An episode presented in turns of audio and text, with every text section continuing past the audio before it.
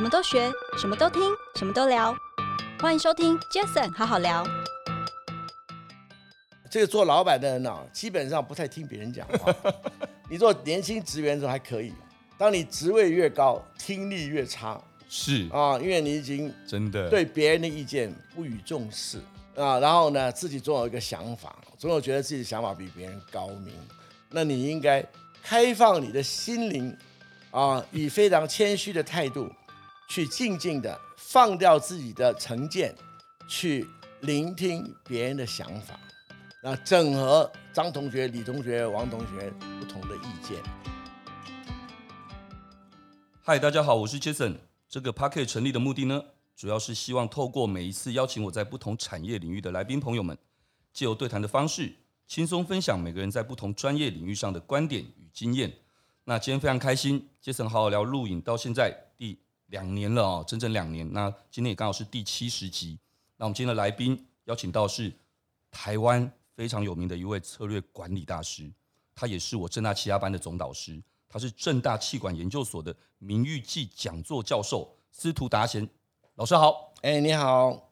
OK，老师，今天有这样的一个机会邀请您到 Jason 好好聊，最主要是因为刚刚我说了 Jason 好好聊录影这两年左右的时间，其实七十集。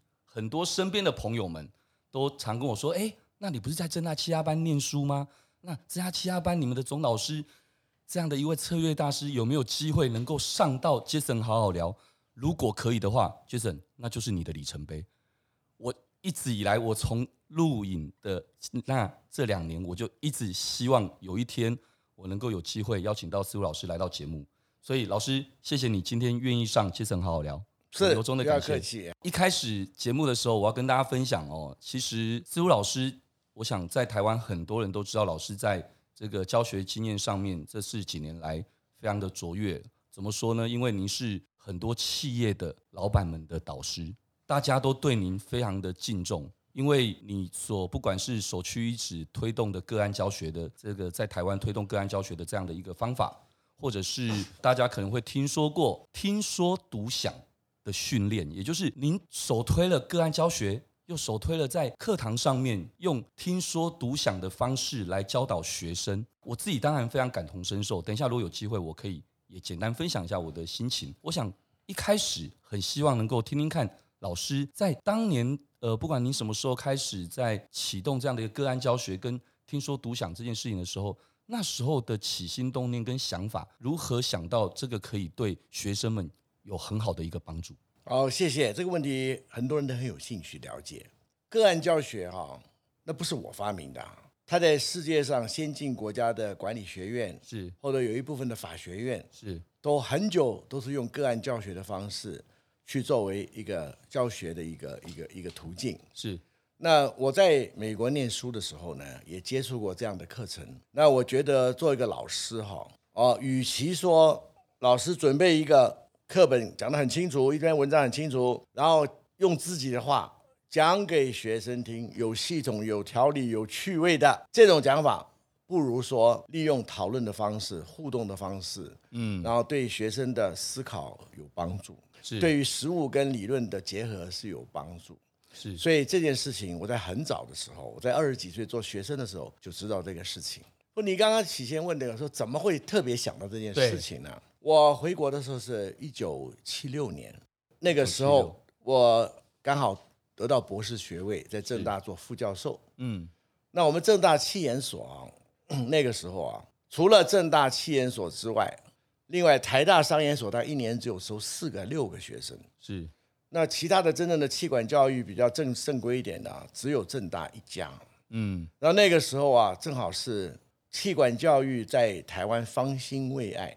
而且我们正大企研所呢，有一本书叫《开创》，大家如果注意到的话，对，过去所有的研究所啊，都是你是这个经济系的系毕业的，就念经济研究所啊；你是政治系毕业的，念政治研究所。嗯，那但是呢，整个世界的潮流跟大家对企业管理教育的认识，是我们希望接受在大学里面形形色色各种知识背景的人。啊，在有一段工作经验以后，来到企研所做一个企业管理的通才的教育。然后呢，以他过去的专业，经济也好，法律也好，或者是心理学也好，以这些为基础，再加上企管的教育，可以来变成一个所谓的 MBA，这是我们原来这个 MBA 啊，基本的理念是是这个样子。嗯，那我回国的时候啊，那个时候等于说全台湾的所有的理工科系哈，刚好是注意到企业管理这个事情是一个非常有潜力、有前途的一个。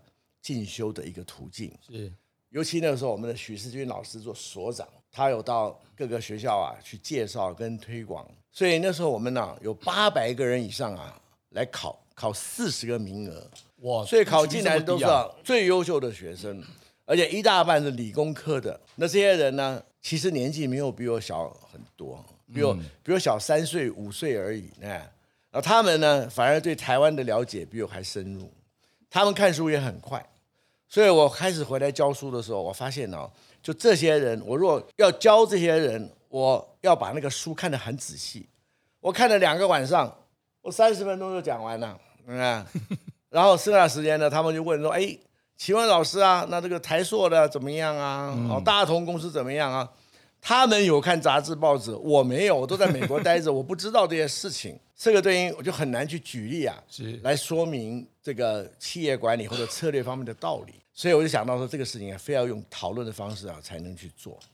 所以讨论的方式呢，就是给他们一个个案。所以我那个时候大量的翻译很多外国的个案，也带着学生去写本国的个案。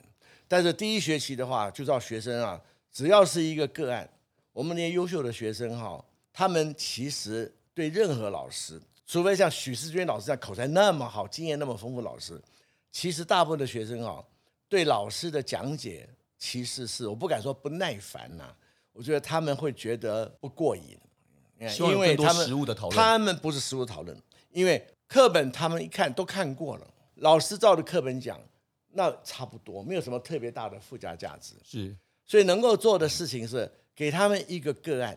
深的也好，浅的也好，长的也好，短的也好，他们就想这个问题，甚至于不用长，不一定要个案哦，那读文章也可以，请他们读一篇文章，那么他用心读，每一个学生对这文章的体会是不一样的。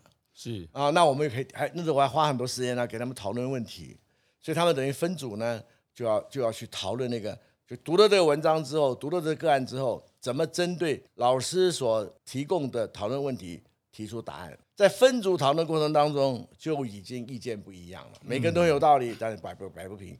到班上的话，那么多组，那么多人，意见就很多。所以同学们之间意见都很多，都有道理，但是结论不一样。是，这就发现每一个推理的过程，每个人前提假设，每个人对个案的内容、对书或对文章里面啊，它的章节的诠释，每个人不一样。那在讨论过程当中，哈。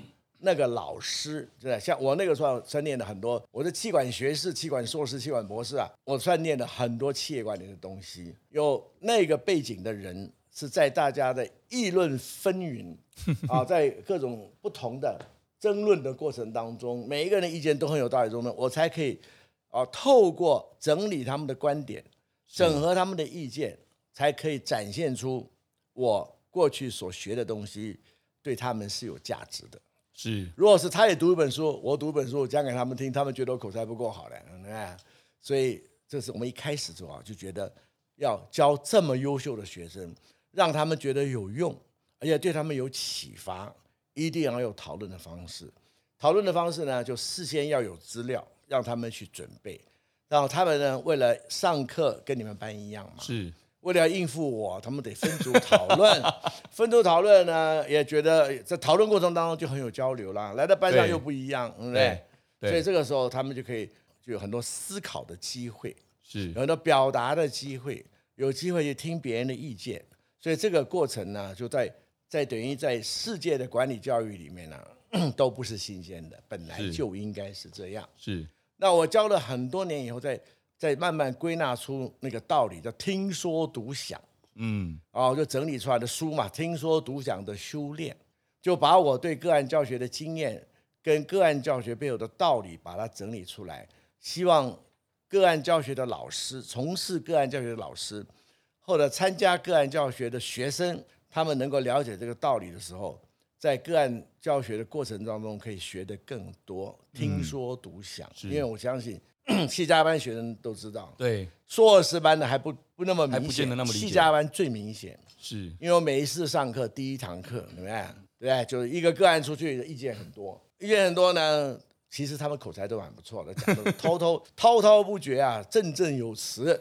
然后呢，这个人讲完之后，我说：“哎，很有道理啊。”对。那请问杨家生刚刚那个哎那个什么吴国豪讲的有没有道理啊？对。那他就会说：“哎，有道理。”那我就下一句说：“那他讲什么啊？能不能把吴国豪刚刚讲的稍微摘要一下？”然后我头就晕了。百分之九十五以上，这个杨家生的回答是说：“哎呀，对不起，我没听到，可不可以请他再讲一次？”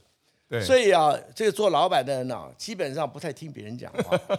你做年轻职员的时候还可以，当你职位越高，听力越差。是啊，因为你已经真的对别人的意见不予重视啊。然后呢，自己总有一个想法，总有觉得自己的想法比别人高明。那你们这些人能有什么好主意呢？我就不听。反正你们讲完了，都讲完了，那我的意见出来了。那至于你们的意见对我的决策有什么 input？有什么帮助呢？那个不重要，对，因为我是老板，听我的就好，听我的就好了。所以这个习惯对于大老板来说，哈，我们第一天就可以给他们养成一个好习惯，就你必须要听别人的。老师讲话，你觉得老师口音重啊，讲太快啊，学理没有用啊，那我就认了。哎，但是呢，同学大家都是企业负责人呐、啊，每个人都有一套啊，对，每个人听起来都有道理啊，那你应该开放你的心灵。啊，以非常谦虚的态度，去静静的放掉自己的成见，去聆听别人的想法，然后整合张同学、李同学、王同学不同的意见。是，那这些意见呢，跟你自己原来的意见呢，去比对整合，然后呢，再讲出来。嗯，这叫听。这个事情，我们每个每都说沟通是要去沟通很重要啊，合作就要先沟通啊。这沟通啊，要聆听啊。你讲一千遍没有用，不如操作一小时。嗯，那操作一小时，你就知道听这件事情是需要努力的，需要专心的，需要全力以赴，甚至于养成一个好习惯的。就是，这是听。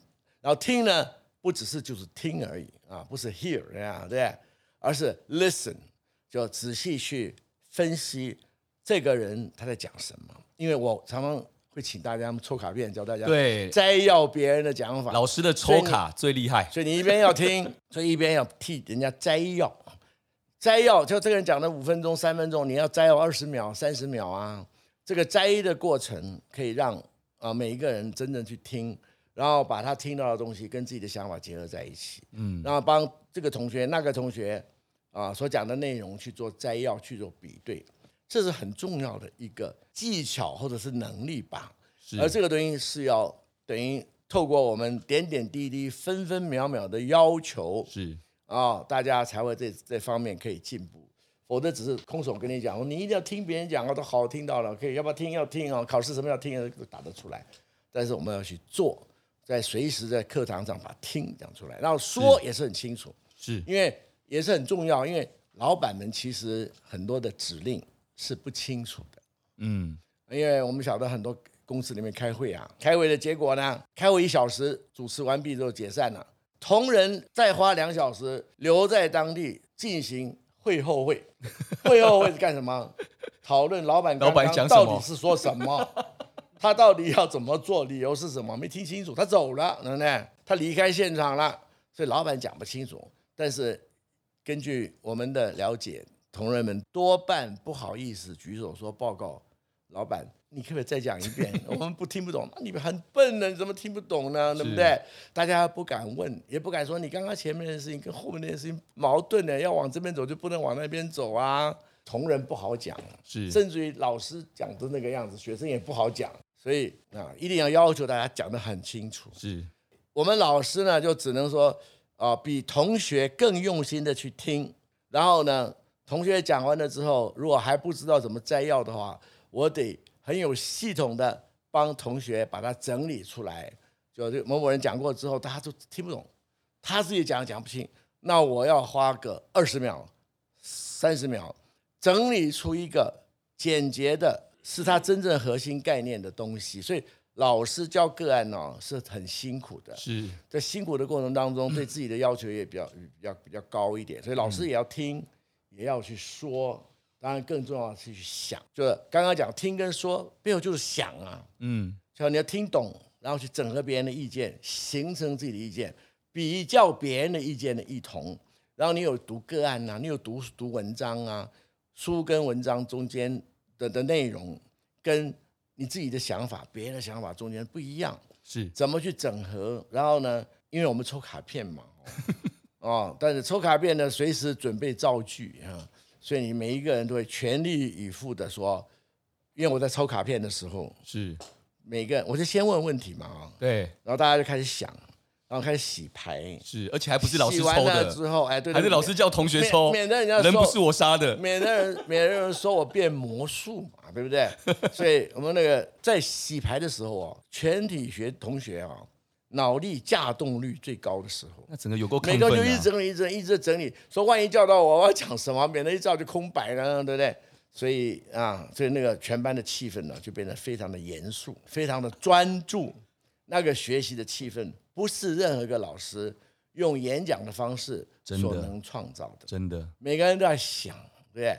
都是那么有成就的同学。那如果在同学面前漏气，啊、嗯，或者我刚刚。他叫我老师可能会叫我说摘要这个人跟那个人的意见是有什么相同不同？我如果没听清楚的话，对不起同学，是对不起老师没有关系。对，老师口音又重，所以讲话又快，对，中气不足，算了，不要听他的理论跟实务差太远了。可是同学呢，你都听不懂，对没面子，是，所以大家这个压力，我们创造这样的一个气氛。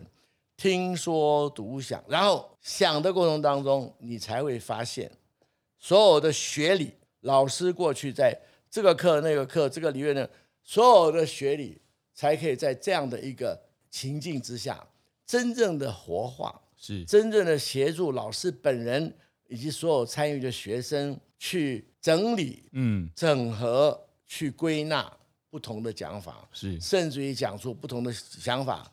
背后的不足之处，是那理论的价值，在这个过程当中可以显示出来。但你我们不必整天说一九多少年、二零多少年哪篇文章讲什么，你不需要讲这个。那个、嗯、那个理论已经内化成我们的思想的一部分，是而那个思想呢，是分分秒秒的老师在用，然后表现在我们的提问。我要提问，问一个有意义的问题，对不对？不是乱问啊！天有多高，地有多厚，乱问那个干什么？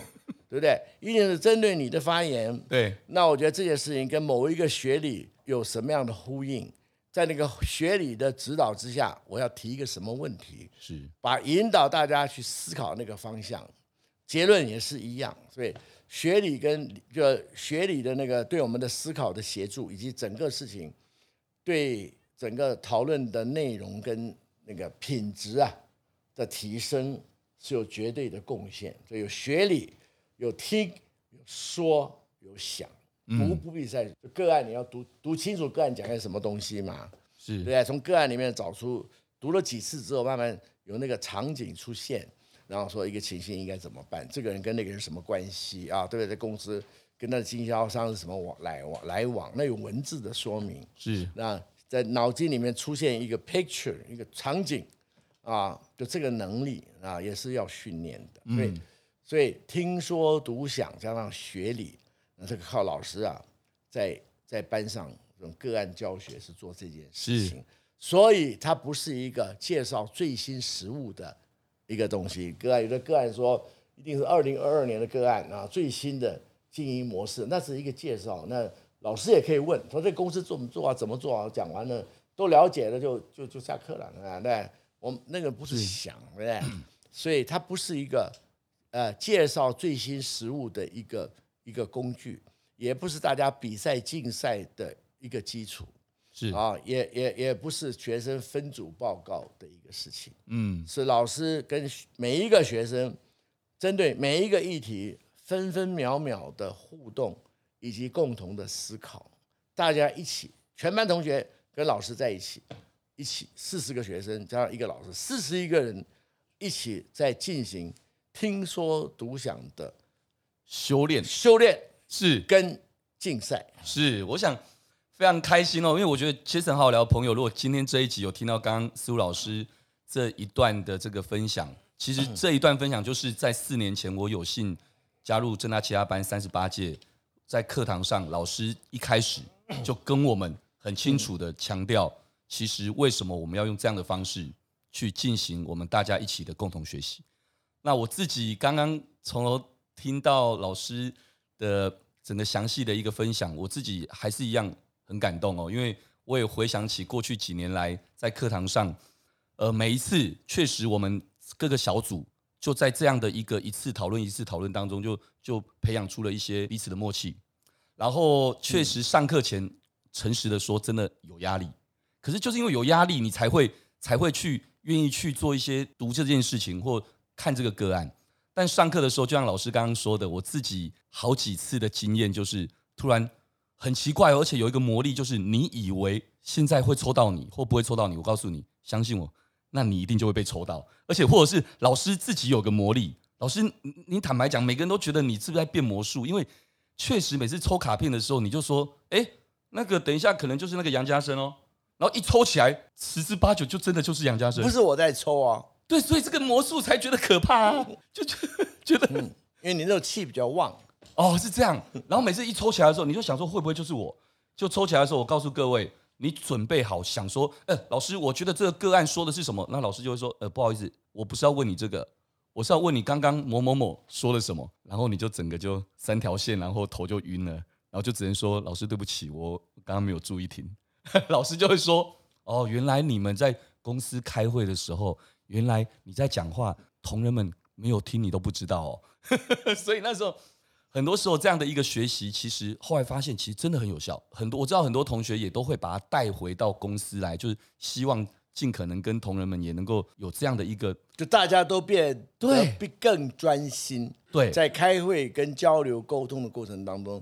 每个人更专心，是那我们的所谓的沟通啦、合作啦，整个的运作才会更好。而且每个礼拜一晚上七点到十点三个小时，老师的课基本上根本完全没有冷场的机会，你连看个手机的机会都没有。为什么？因为你可能就这样一看，就偏偏就是抽到你，所以每个人都是战战兢兢的。那三个小时一下就过了啊，十点下课了，怎么那么快？所以我觉得这是一个我们每一个七家班。学长姐们共同的回忆，我们大家到现在聚会聚餐，其实都会想到思如老师给我们这样的一个非常好的一个修炼的一个一个环境。除了刚刚聊到这么多，这个思如老师觉得在个案教学跟透过听说读想修炼的这样的一个想法，然后带给大家很多的一些启发之外，我觉得刚刚我们一直提到正大七家班，正大七家班确实也是全台湾最早开创的。像 MBA 这样的一个企业管理在职训练的一个教育的一个科班嘛，当年正大企家班是一个从现在华人累积企业家一个人才教学个案丰厚的一个天下第一班，天下第一总裁班这样。那身为正大企家班总导师的思武老师，您可以简单跟大家分享一下企家班的教育信念，以及是如何去做到？我觉得好重要两个字叫传承。这部分是不是可以请思思武老师也简单跟我们大家分享一下？哎，可不可以解释一下什么叫做传承？曾经跟很多人分享说，我自己对传承的定义是这样：我觉得要有一位他有能力而且愿意传授传的人。而也要有一位他有能力可以承得起的人的这样的一个组合，不管是一对一或一对多，在家族企业或者是一个公司里面啊，长官对同仁之间的传承是是可以用你这个方式来解释。是在学校里面不是，是学校同学之间不是谁在传谁在承，是而是彼此在交流的过程当中，你会的我不会的，你教了我。嗯，但有些事情我深入，你不了解，我教了你，是，所以这个不叫传承，他不是说我教你哦，对不对？是，而是一个知识跟感情的交流。交流，这个其实跟我们的，因为你有在其他的学校也有上过类似的班，是。那如果没有，或者我们也不是有每一个课都有个案教学，是。但是个案教学，你如果回忆一下哈，透过个案教学的过程，是不是让同学之间彼此？对于彼此每一个人，他自己啊，你会什么？你不会什么啊？你的专业在哪里？那哪些事情你会有看法？甚至于每一个人基本的价值观念的取向，这种不断的讨论过程当中，各位会互相的了解。嗯，而各位那种互相了解，是我们企家班后的任何一个机构啊，任何一个教育机构那个同学啊，所以永久长期的感情的基础。嗯，因为我们只是在这边一起坐这里，然后我们一起读书，然后一起听大师演讲，后来我们就下课了。就回家了，那过几年就毕业了。那这个同学的感情是很困难的，必须要靠有些地方呢，对，一般收一百多个 EMBA 的学生的地方也是有，是要维持感情，就每天晚上要去吃饭呐，对不对？就吃饭喝酒，就喝酒啦，吃饭喝酒建立的感情啊，跟我们这个是不一样的。你看同学之间，当你在想一个问题的时候，就有一个道理没听，没有想清楚，但是呢，发现另外一个人呢。就帮你打通了你那一个瓶颈，嗯，你心里说：“哎呀，为什么？为什么他想得到，我想不到？”你会佩服他。是。那在你被问的卡在那里的时候，有同学跳出来救援你，你心里面非常的感谢。是。那同时你也在救援别人，你也在打通别人的思路，对，然后大家互相交流，嗯，互相弥补彼此思路不完整的地方，然后大家呢，你就发现说。几年下来，不是从老师，不只是从书本或者个案，而是同学之间，因为知识的交流、感情的交流，所以他的专业知识、他的思想的架构的一部分，已经移植到你的身体里面、你的脑里面。是。那你的脑筋里面的一些你了解的东西，也移植到同学的里面。嗯。所以大家融合在一起。所以我常常讲，我没有那么多的时间跟大家讲的很仔细，那个那个节目才有机会去讲。是我们常常讲说，以知性为基础的感情交流，以知性知性为基础的感情交流，它是一个 knowledge based 的。OK，我们不是谈风花雪月的，是我们是真的是谈知识。知识并不是说你读了一本书啊，或者你去世界旅行之后回来告诉我哪一个国家是怎么样，不是做那件事情。是，而是我们都同样的花投入的时间跟精神去研究一个个案上的问题。那问题我已经花了很多的功夫去研究，我也尽最大的力量把我过去所学的，我能够知道的东西，我都整理出来去 support 我的论述。但是发现同学看一样的资料，他为什么看到不同的东西？每个人都有。为什么有些事情比我高明？为什么有些事情他我就比他高明？那这个过程当中。大家会互相欣赏，是会互相珍惜啊彼此这种知识，以及你现在你的知识结构的有一相当重要的一部分，或者你的逻辑思考的一部分，其实，在老师的协助之下，那同学之间的交流，成为你整个你的人的一部分。是，如果同学不交流，只是听个大师演讲，或者我们上网络教学，那没有什么讨论，对吧？他只是一个同学而已，那然后你哪个研究所的？哦，好像同一年啊，对不对？然后学长这个就大概是这个意思。是在交流的意思，就是要把你，因为我们问问题都希望问得很深入，把你哈，其实你知道，但是很你知道很多事情，读过很多书，你做过很多决企业的决策，但是很多事情你并没有让那些你所知道的知识是或者经验在你脑子里面随叫随到，对不对？嗯，你知道很多事情。不问不知道，不逼急不出来，对不对？所以呢，逼着问，逼着问，就慢慢想想就想出来了，就出来了。老师一样的，老师读了很多书，也看听过很多事情。那讨论个案的时候，我们也在不断的 check 我们的存货是多少，从存货从库房从知识库里面一直挤东西出来啊。是。那每个人都一样，就那个知识库啊，不用的话，他就待在里面。老师讲课都不会去用那个东西，对不对？一定在讨论的过程当中。有奇奇怪怪的想法，我们就要去找不同的自己心里面知道哪些事情，他挤出来应付这个答案，然后提出一个问题嘛。是同学一样的，对不对？嗯，所以就活化你的知识，是对，是对，所以越有工作经验的呢，越有意思。没有工作经验的小朋友啊，讨论起来就稍微弱一点，因为你也不知道，我也不知道。你知道就是读了两个 chapter 的课本，我知道也是同样的 chapter，我课本书没念过，你也没念过。啊、哦，那只是我们对书的解释不太一样，然后你也没有工作经验，我也没有工作经验，这样的效果比较差。是像像我们企业加班那样，大家都有若干年的经验，而且有相当的成就的人，是他其实解决的问题啊，或者遭遇的挫折，或者曾经遭遇的的的挑战是很多的，是很有故事的，哎，很有东西。但你要讲叫你讲故事，没时间听，对不对？但是呢，把你故事里面精华，让对这两个字对了，就精华是你的在看问题、解决问题中的精华，可以在一个面对共同问题的时候，你在脑筋里面灵光一现，然后用清楚的话讲出来给大家分享。那时候你工作。过去十年五年在什么工作上的那个经验的最有价值的部分，就跟大家新的分享了。但是不是你分享给别人，是大家交流，是大家在我们的卡片的微迫利用之下，必须要啊，美国人必须要榨干啊，真的，他的脑子里面所有的存量，挤出一个东西。讲给大家听，是没有用心讲，还要遭受讥笑那样。但是呢，慢慢大家会发现，分享是愉快的，听到别人去想别人的东西是很好的。然后，当你被问到墙角，被逼到墙角的时候，有同学会跳起来替你解救。哦，的时候，对，有个某某人嘛，但我们就是技巧了，对，教学技巧了。某某人他答不出来了，有人要，我说有没有人要帮忙啊？没人帮忙啊。对啊，我说你人缘不好，对，所以那你就等着，我们就耗着，你就等吧。这个时候突然有人说：“我来帮他讲，我来帮他讲，对不对？”那个时候作为一个啊被挤到墙角了，你说感动说哇。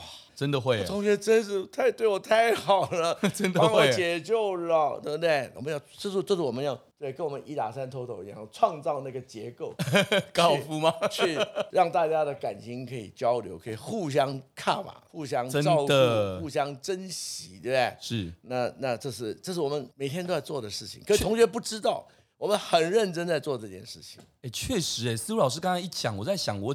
当然，大家在班上一定会有特别好的几个几个好同学。其实确实真的，你对一些好同学的一些互动，确实这是这样子的，一步一步累积来的耶。对啊，这这个感觉差很多。那我觉得刚刚听思如老师前面两段的分享，我觉得以后我可轻松了。怎么说呢？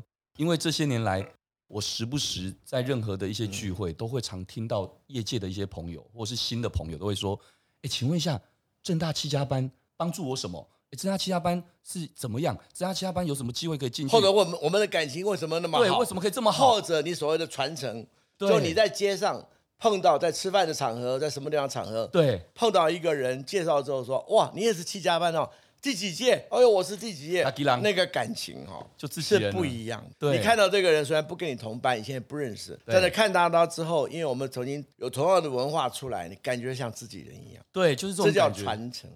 所以我刚刚说轻松，就是以后这些人问我，我只要把我这一集跟思如老师上节目的这一集直接连结，就丢赖给他们说，请你直接听，一段。哎呀，对，我靠，我超轻松的，而且我们这样也可以顺便那个哦，学校哎，好像最近好像新的一届又在招生哦，招完啦啊啊，刚招完啊，对，每年。今年我们录取，今年有大概七十几位报名，是。然后录取四十二位。哇，也是录取四十二位里面呢，但最近大家对在职教育，我们没有学位的哈，是对，大家对大家对于有有职有学位的在职专班很有想法，最近很有看法。现在最近新闻上是啊，对，所以我特别强调，我们四十二位里面有三分之二都有国内外的硕博士学位。哇，我们的学学员供您参考，过去大概将近一半，今年特别多。对，哇，这么多啊！三分之二，哎呀，百分之六十几啊！那我很幸运，还好我是四年前去念的，不然落，那我可能那时候就落榜的几率就大了，因为我我我的学位还没有那么高。不会，怎么样？就是硕硕博，国内外的硕博士学位，哇，哎呀，四十二个里面三将近三分之二，哇，非常期待。其实刚刚思如老师说，他们不是来洗学位的。他们绝对不是，我们都不是。其实我们所有同学们、彼此学长姐们，大家都很清楚知道，大家就是想来这边。但其实我真的很感谢，我在节目上要特别提到，很感谢那个那时候三十二届的尖端出版集团的创办人 Michael 黄振龙。黄振龙对，对 Michael 照相大师哦，对他很会拍照，我真的很感谢他，因为四年半的四年半前，就是有一次的假日，他传了一个讯息给我，他就说。杰森，好久不见！你听过司徒达贤教授吗？我说我说我当然听过啊，没有没有我就训掉了。我说我当然听过啊，怎么了？他说我想要推荐你到正大其他班，因为听说老师快退休了，所以如果有机会能够上到他的课会很棒。我就想了一个小时之后，我说什么时候上课？我就立刻传讯息说我想报名，希望学长可以推荐我。所以我很谢谢黄振龙学长。那我很谢谢后来在要录取之前又认识了那个也是三十二届的那个星光创投李光斌学长。那他也特别我们在北京去参观小米，就在小米的副总裁前面在演讲，我们两个在后面叽叽足足聊着说：“哎呦，你你有报考其他班哦？”他就在我面前就直接发了一个 email，认识的老师还是他就说：“呃，我想推荐杨家生再一票，我想推荐这样。”我就觉得说这些学长，我真的很希望有机会也可以在。这个节目上也可以感谢他们，因为让我能够来到这边之后，认识这么多的老师跟同学。尤其我后来也到了福人社，那我们福人社的创社社长也是我们二十八届的恒隆行董事长陈正宏创的。我们福人社里面有三分之一其实都是正大七家班的学长，那等于是这么样多的这些这些历届，就像刚刚老师提到的，每个人只要听到你是七家班，不管是哪一届，大家就觉得你是自己人。很亲切，那就是一辈子的好朋友。嗯，所以我们七家班有一首《七家班之歌》，哇，那个真的每一次我们聚会唱着那个《七家班之歌》，都觉得很感动。那有些人有时候唱一唱，眼眶就红了。所以我想今天有这么棒的机会邀请老师来到节目，我觉得因为时间的关系，我想可不可以最后还是可以简单的请教老师一个问题？但我不知道这个问题会不会比较大一点点哦。就是老师，您四十多年来的这个教育这么多。台湾的这么多的企业家、企业学生，可以简单说一下您对台湾这四十多年来的一个产业变迁的一个观察吗？就可能从这些企业学生们，或从今天教育，因为我认为教育就是个产业。那在这一块，老师有没有简单的一个可以跟我们分享？这个问题很大，要回答起来不是两句讲完的。但一定要从七家班看的话，我可以介绍一下。是七家班，早几年呢，我们四，我们现在已经四十二届，一年一届嘛，四十二届，一年。对，我三十八届，我三十八届，早几届大概十几届以前哦，我们的学生要出个国哦，难得出国，说抱歉，我要出国了，难得出国。后来呢，出国或者去大陆就变成一个很普通的事情，是，这代表反映出我们的台湾的所谓国际化的程度哦，啊，是明显的不一样，这是，是这是一个观察。是，第二个呢，早期的创业家多，后来创业家相对少了。这也反映出台湾的创业的机会，或者创业之后能够在规模跟获利到某个程度的，是机会是少的，这是事实。第三个呢，啊，也可可能跟那个大环境有关系。是每一个企业有它的所谓 life cycle，所以我们从三十届开始才注意到，忽然来了很多第二代。啊，对，所以我们现在啊，收收四十个人、四十二个人啊，三分之一啊是老板，嗯、是老板或者是总经理，是。三分之一呢是比较大的公司的专业经理人，是。三分之一呢都是第二代，未来可能要接班的二代。对，因为因为现在来的很多人都是第二代，因为第二代其实我们不是有什么歧视或者怎么样，说因为你第二代怎么，而是因为。这些人在台湾的这个家族企业的传承的传这种方式之下，是可能在相当年轻的时候就必须要负担比较重要的责任。是，那既然是这样的话，我们有限的机会啊，就让他们呢有机会去进修。嗯，那在进修过程当中，我们也看到很多年轻人，有的是比较 ready 的，有些不 ready 的都有，有的也很优秀。是。有的话，有些人难免是觉得他其实应该去做个学者了，哦或做个艺术家，他不应该做生意，也有哎呀。是。那其中呢，在第二代里面呢，又有相当的比例啊，是我们企业家班历届学长的家族成员。哦，对。对，当然我们顺便提一下，我们说我们的招，我们没有广告的，七家班不打广告的，会？不需要、啊、我们的每年呢，我们的三四月啊，我们就发个信给大家，请大家找人，就每个人找合适的人就来推荐。是，那我们从推荐人里面呢，我们再来选。是，那现在很多人都开始推荐自己的儿子女儿，因为儿子女儿大了，大了。可以接班了，对。不对？那这也是蛮好的，是。因为如果一个人哈、啊，他愿意推荐自己的小孩来参加他以前曾经上过的学校或者 program，是。那是真正对这个 program 或者学校的肯定，打从心底。就好像你要推荐一个人去哪个哪一个班，就像你刚刚讲黄正龙，对不对？是。他那么热心给你，他一定对这个班是肯定的。是。他不会推荐给你，那没面子的。到后来你会骂他，对不对？不会的。所以我们就靠这样子来推荐。父亲跟儿子更是这样子，有好多都是这样情形。是的。那个儿儿儿子在什么念小学啊，念国中的时候啊，就看着爸爸高高高高兴兴、紧紧张张去念书。然后他有个同班同学那么老了，还有同班，他那时候可能 觉得爸爸也不过四十岁，他觉得很老了，对不对？对。啊，还在那边同学同学还干什么念书的 玩耍都在一起。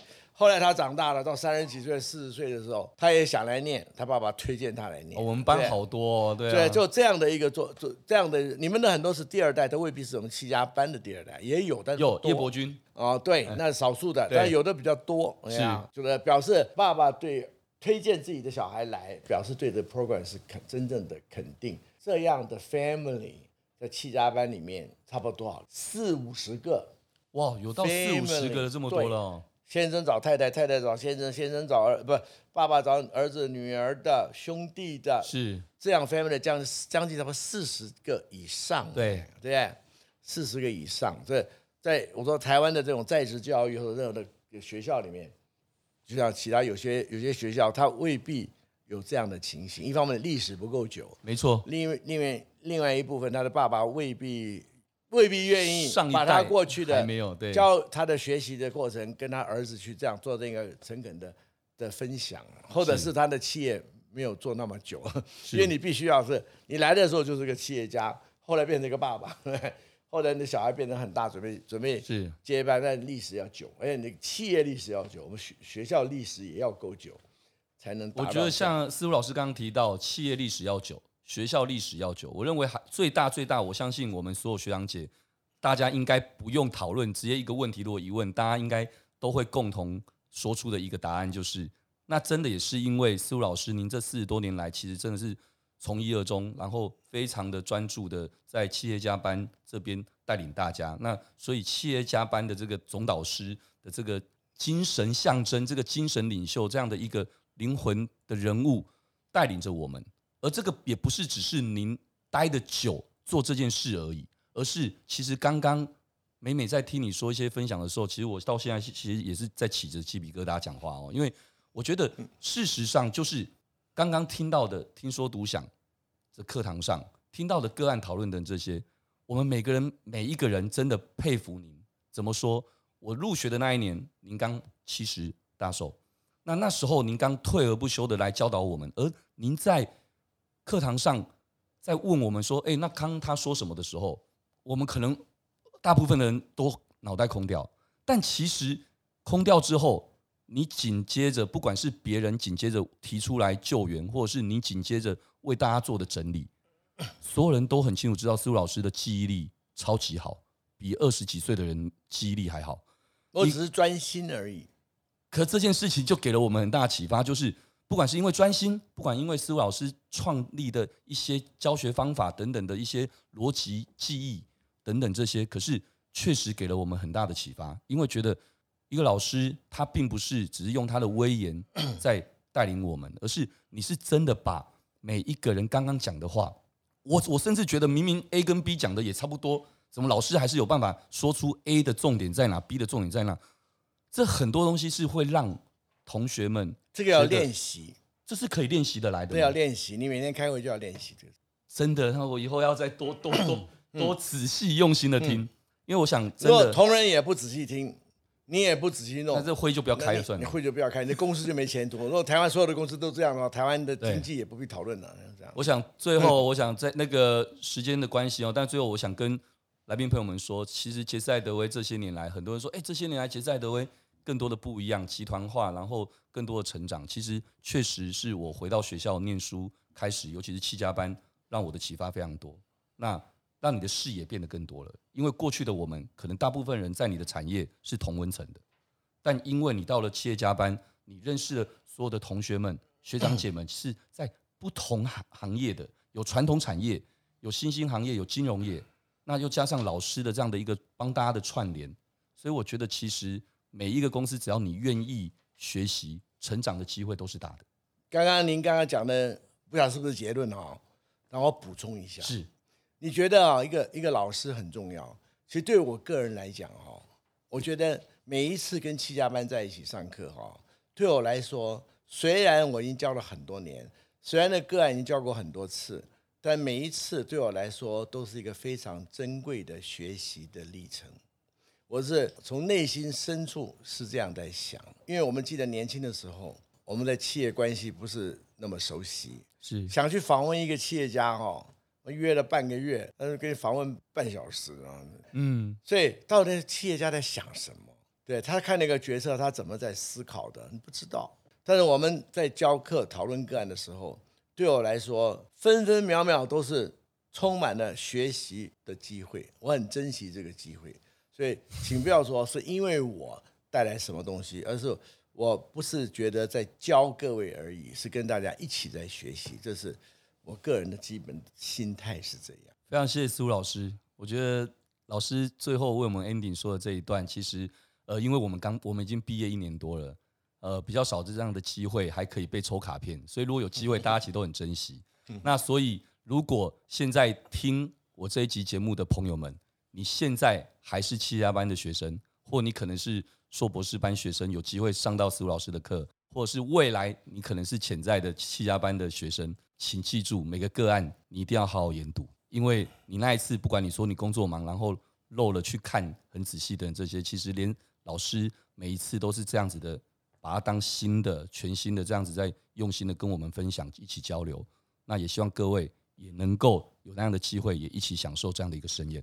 非常谢谢苏老师，谢谢，真感动。谢谢苏老师，也感谢大家的收听。谢谢今天苏老师正大气管研究所的名誉暨讲座教授苏老师，苏老师感恩你，谢谢，谢谢。如果各位喜欢这一集节目，也欢迎大家到 Apple Podcast 留下对杰森好好聊的五星评论。